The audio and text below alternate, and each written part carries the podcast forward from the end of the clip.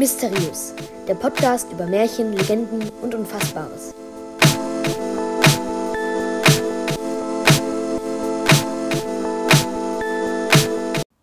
In einem anderen Märchen, das ich in der Märchenwoche vorgelesen habe, ging es auch um ein Herz, genauso wie heute.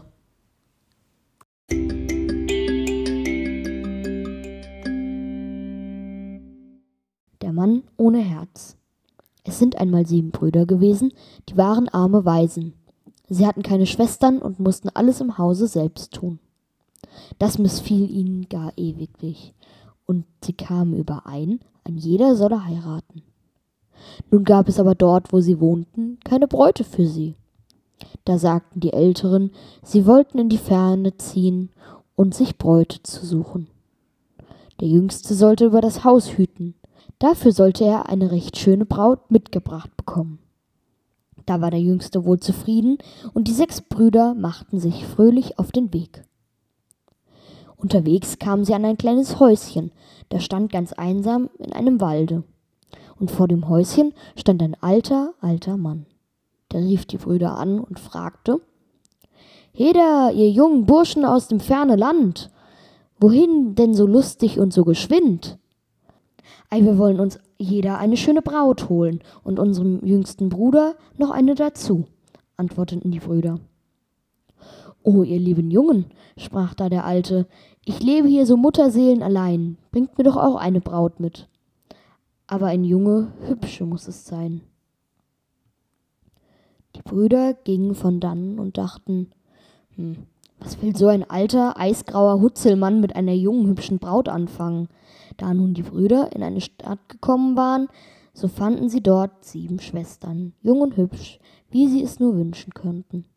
Diese nahmen sie, auch die jüngste für ihren Bruder. Sie kamen wieder durch den Wald, und auch der Alte stand vor seinem Häuschen. Er schien schon zu warten und sagte Ei, ihr braven Jungen, das lob ich mir, dass ihr mir so eine junge, hübsche Braut mitgebracht habt.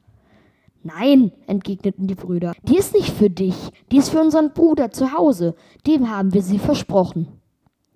So, sagte der Alte, versprochen?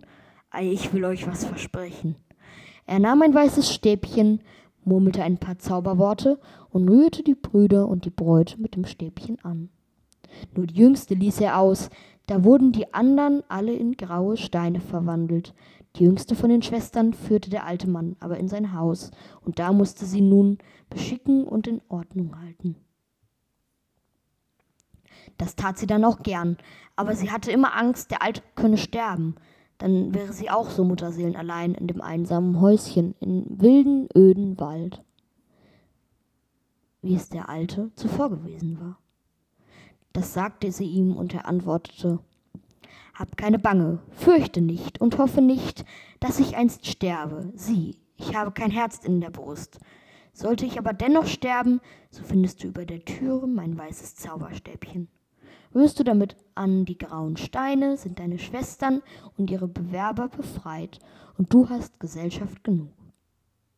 Wo aber in aller Welt hast du denn dein Herz, wenn du es nicht in der Brust hast? fragte die junge Braut. Musst du alles wissen? fragte der Alte. Nun, wenn du es wissen willst, in der Bettdecke steckt mein Herz. Da nähte und stickte die junge Braut gar schöne Blumen auf seine Bettdecke, wenn der Alte fort war und seine Geschäften nachging, damit sein Herz eine Freude haben sollte. Der Alte aber lächelte darüber und sagte, Du gutes Kind, es war doch nur ein Scherz. Ja, mein Herz, das steckt. Nun, wo steckt es denn, lieber Vater? Das steckt in der Stubentür. Als der Alte am anderen Tage fort war, da schmückte die junge Frau die Stubentüre gar schön mit bunten Federn und frischen Blumen und hängte auch noch Kränze daran. Fragte der Alte, als er heinkam, was das bedeuten sollte. Sie sagte, das tat ich deinem Herzen zuliebe. Da lächelte der Alte wieder und sagte, Gutes Kind, mein Herz ist ganz woanders als in der Stubentüre. Da wurde die junge Braut sehr betrübt und sprach, Ach Vater, dann hast du doch dein Herz und kannst sterben, und ich werde dann alleine sein.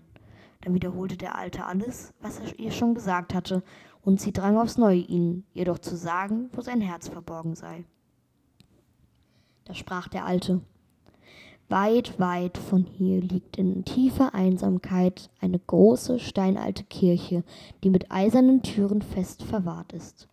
Um sie herum ist ein tiefer Wallgraben gezogen, darüber keine Brücke führt, und in der Kirche fliegt ein Vogel, wohl auf und ab, er isst nicht und trinkt nicht und stirbt auch nicht, und niemand vermag ihn zu fangen. Solange der Vogel lebt, solange lebe auch ich, denn in dem Vogel ist mein Herz. Da wurde die Braut traurig, dass sie dem Herzen ihres Alten nichts zuliebe tun konnte, und die Zeit wurde ihr lang, wenn sie da allein saß, war doch der Alte fast den ganzen Tag nie da. Da kam ein junger Wandergesell am Häuschen vorüber. Der grüßte sie freundlich und sie grüßte ihn. Er kam näher, weil das junge Mädchen ihm gefiel. Sie fragte, wohin er denn reise, woher er komme. Ach, seufzte der junge Gesell, ich bin ganz traurig. Ich hatte noch sechs Brüder, die sind von dann gezogen, sich Bräute zu holen, und mir, dem Jüngsten, wollten sie auch eine mitbringen, sind aber nimmer wiedergekommen. Da bin ich nun auch fort vom Hause und will meine Brüder suchen. Ach, lieber Gesell, rief die Braut, du brauchst nicht weiterzugehen. Erst setze dich, iss und trink, dann lass dir die Geschichte erzählen. Sie gab ihm zu essen und zu trinken. Dann erzählte sie, wie seine Brüder in die Stadt gekommen und wie sie, ihre Schwestern und sie selbst als Bräute mit nach Hause hätte führen sollen und dass sie selbst für ihn bestimmt gewesen sei und dass der Alte sie bei sich behalten und die anderen in graue Steine verwandelt habe. Das alles erzählte sie ihm aufrichtig und weinte. Auch sprach sie über den Alten, der kein Herz in der Brust habe und dass es weit, weit weg in einer festen Kirche in einem unsterblichen Vogel sei. Da sagte der Bräutigam, ich will fort den Vogel suchen, vielleicht hilft mir Gott, dass ich ihn fangen kann. Ja, daran tust du wohl, dann werden deine Brüder und meine Schwestern wieder Menschen sein.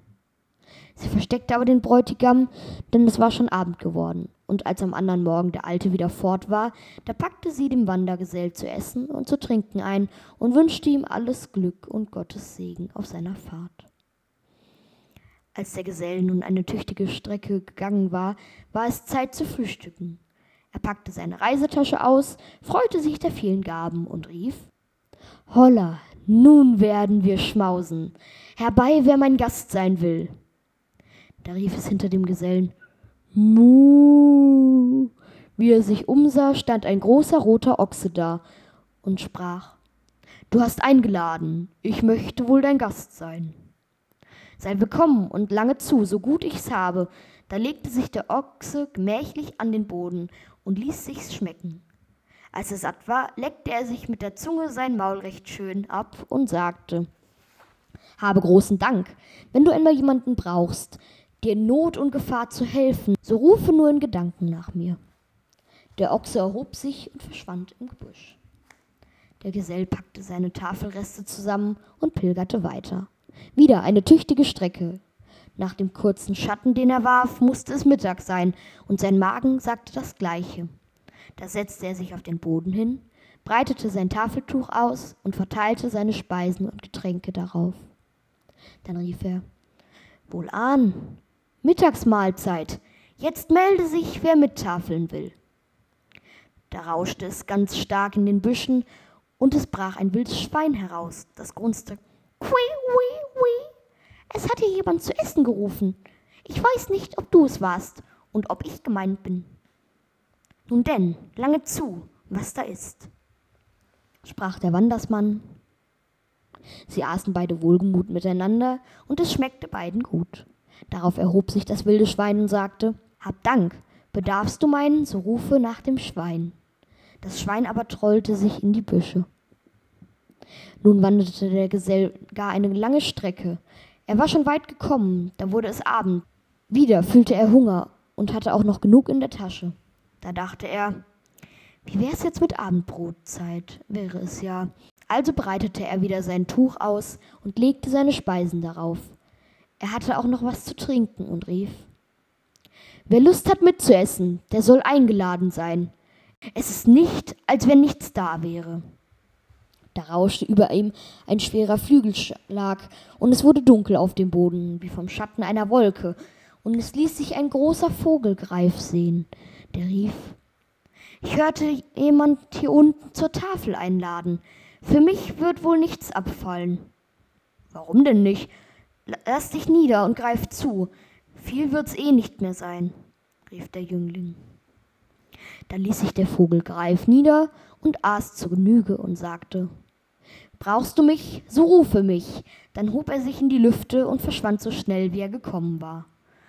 Ei, dachte der Geselle, der hat's recht eilig. Er hätte mir wohl den Weg zur Kirche sagen können, denn so finde ich sie wohl nimmer. Betrübt raffte er seine Sachen zusammen und wollte vor dem Schlafen noch ein Stückchen wandern. Und wie er gar nicht lange gegangen war, da sah er mit einem Male die Kirche vor sich liegen. Schon bald war er bei ihr, das im breiten und tiefen Graben, der ohne Brücke ringsherum lag. Da suchte er sich ein hübsches Ruheplätzchen, denn er war müde von dem weiten Weg. Am anderen Morgen wünschte er sich über den Graben und dachte, schau, wenn der rote Ochse jetzt da wäre und hätte rechten Durst, so könnte er den Graben aussaufen und ich käme trockenen Fuß hinüber. Kaum war dieser Wunsch getan, so stand der Ochse schon da und begann, den Graben auszusaufen. Nun stand der Geselle an der Kirchenmauer, die war dick und die Türme von Eisen. Da dachte er sich so im Gedanken, Ach, wenn ich doch einen Mauerbrecher hätte. Das starke wilde Schwein könnte hier vielleicht eher etwas ausrichten und siehe gleich kam das wilde Schwein dahergerannt und stieß auf die Mauer heftig ein. Dann wühlte es mit seinen Hauern den ersten Stein heraus, und wie erst einer los war, brachen immer mehr und mehr Steine aus der Mauer, bis ein großes tiefes Loch gewühlt war, durch das man in die Kirche steigen konnte. Da stieg nun der Jüngling hinein und sah den Vogel darin fliegen, da sprach er wenn jetzt der Vogelgreif da wäre, der würde dich schon greifen, dafür ist er ja ein Vogelgreif. Und gleich war der Greif da und griff den Vogel, in dem das Herz des alten Mannes steckte, und gab ihn dem jungen Gesell. Der verwahrte selbigen Vogel sehr gut auf, der Vogelgreif aber flog von dannen. Nun eilte der Jüngling so schnell er konnte zu seiner jungen Braut. Er kam noch vor Abend an und erzählte ihr, was sich zugetragen hatte. Sie gab ihm wieder zu essen und zu trinken und hieß ihn unter die Bettstelle zu kriechen, mitsamt dem Vogel, damit ihn der Alte nicht sähe. Der Alte kam nach Hause und klagte, er fühle sich so krank, dass er nicht mehr recht leben wolle. Das käme, weil sein Herzvogel gefangen sei. Das hörte der Bräutigam unter dem Bette und dachte, der Alte hat dir zwar nichts Böses getan, aber er hat deine Brüder und ihre Bräute verzaubert, und deine Braut hat er für sich behalten. Das ist des Bösen nicht wenig. Er zwickte den Vogel, und da wimmerte der Alte. Ach, es schmerzt mich. Ach, der Tod kneift mich. Kind, ich sterbe. Dann fiel er vom Stuhl und ward ohnmächtig. Und noch ehe es der Jüngling bemerkte, hatte er den Vogel schon totgezwickt. Da war es aus mit dem Alten. Nun kroch der Bräutigam hervor, und die Braut nahm den weißen Stab, wie es der Alte ihr gesagt hatte. Sie schlug an die zwölf grauen Steine, und siehe, da wurden sie wieder sechs Brüder und sechs Schwestern. Das war eine Freude, ein Umarmen, Herzen und Küssen. Der alte Mann blieb aber tot, konnte ihn doch keine Meisterwurz wieder lebendig machen. Auch wenn sie ihn hätten wieder lebendig haben wollen, da zogen sie alle miteinander fort, hielten Hochzeit und lebten gut und glücklich noch lange Zeit.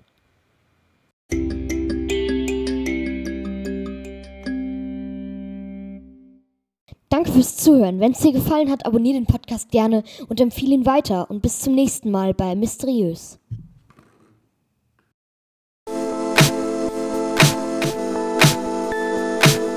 Das war eine Folge von Mysteriös, der Podcast über Märchen, Legenden und Unfassbares. Bis zum nächsten Mal.